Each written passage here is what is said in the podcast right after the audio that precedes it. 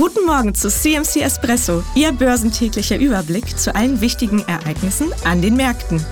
Mit Jochen Stanzel von CMC Markets. Der Anstieg im DAX hat sich seit Wochenbeginn spürbar verlangsamt. Anleger warten auf die Inflationsdaten aus den USA und Europa später in der Woche.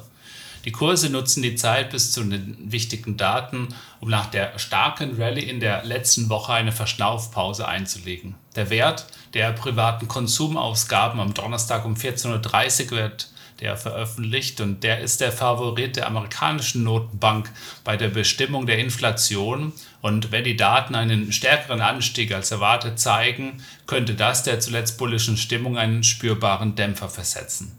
Im Moment wähnt sich der Markt weiterhin in einer disinflationären Phase abnehmender Inflation und stimmt mit der US-Notenbank überein, dass die Leitzinsen bis Dezember dreimal gesenkt werden könnten. Die Inflationsrate in Japan steigt gegenüber Vorjahr 2% und damit stärker als die erwarteten 1,9%. Die Daten nähren Spekulationen, die Bank of Japan könne bereits im März ein Ende der negativen Zinspolitik verkünden. Für Japan sind die stärkeren Inflationsdaten eine gute Nachricht, versucht das Land doch der Deflation zu entkommen.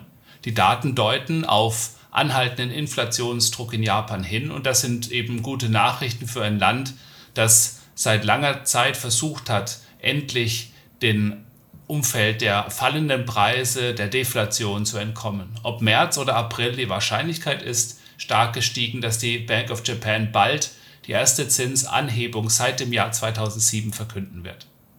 Der Bitcoin steigt über 57.000 Dollar, wenngleich nur kurz. Bitcoin wird im Moment getrieben von neuen ETF-Käufen sowie dem Zukauf von Bitcoins durch MicroStrategy. Außerdem nährt die mögliche baldige Zulassung von Ethereum Spot ETFs die Fantasie der Anleger. Die Bullen zeigen im Moment im Bitcoin kein Anzeichen der Schwäche, weil die ETF-Käufe anhalten und das Datum des nächsten Bitcoin-Halvings immer näher rückt. In der Vergangenheit war die Bitcoin-Performance allerdings schwach, wenn die Inflation zunimmt. Und eine erneute Beschleunigung der Inflation könnte die Bitcoin-Rallye zum Entgleisen bringen. Der von vielen erwartete Rücksetzer im Bitcoin-Preis nach der jüngsten Rallye über 50.000 Dollar ist aber ausgeblieben. Und so bleibt vielen Anlegern im Moment nichts anderes übrig, als in steigende Kurse hineinzukaufen, um den Zug nicht zu verpassen.